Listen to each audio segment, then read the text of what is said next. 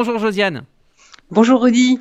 Alors je vais vous parler d'un livre d'une collection qui s'appelle Le roman d'un chef-d'œuvre aux éditions Atelier d'Henri Dougier. Euh, je vous explique en deux mots la collection. Chaque auteur évoque un artiste à partir d'un tableau célèbre. Et c'est à la fois donc une enquête historique et un récit romanesque. C'est très bien fait. À chaque fois, il y a une chronologie, une bibliographie, des témoignages à partir de livres écrits sur l'artiste ou de catalogues d'exposition.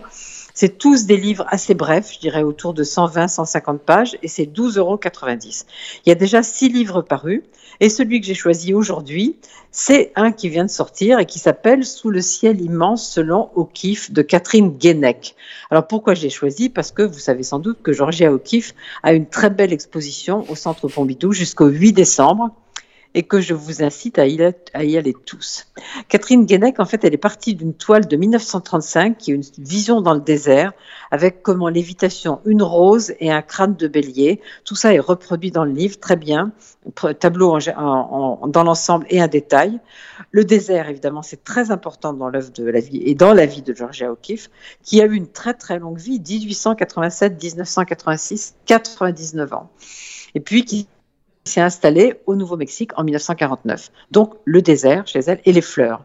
Alors dans le livre, pour partie qui est écrit à la première personne, elle dit on ne retient souvent de moi que mes fleurs singulières, géantes, mes coquelicots, mes arômes, mes iris noirs, de grands formats comme observés au travers d'un verre grossissant qui donne l'illusion à qui les regarde d'avoir rapetissé ou de s'être transformé en petit papillon.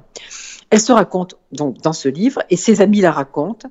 Son enfance dans une famille de sept enfants dans une ferme du Wisconsin, son arrivée à New York, son histoire et son mariage avec un grand photographe, Alfred Stiglitz, qui était de 23 ans son aîné et qui avait aussi une galerie où il a exposé les artistes contemporains. Moi, c'est un photographe que j'adore, Stiglitz.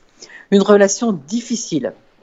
Et puis Stiglitz est mort en 1946 et elle, qui déjà connaissait le Nouveau-Mexique, s'y est installée et elle a peint toujours des fleurs, mais aussi des ossements, comme je le signalais tout à l'heure, et puis le désert, le désert, toujours le désert, sous le ciel immense du Nouveau-Mexique, comme elle disait. Alors cette Georgia O'Keeffe, vraiment, allez voir l'expo, lisez ce livre, c'est une femme magnifique, c'est une femme libre qu'on retrouve dans ce livre dont je vous rappelle que l'auteur est Catherine Guénec, et qui s'appelle Sous le ciel immense selon O'Keeffe aux éditions Atelier Henri Dougier. C'est 12,90 euros, ça vaut la peine.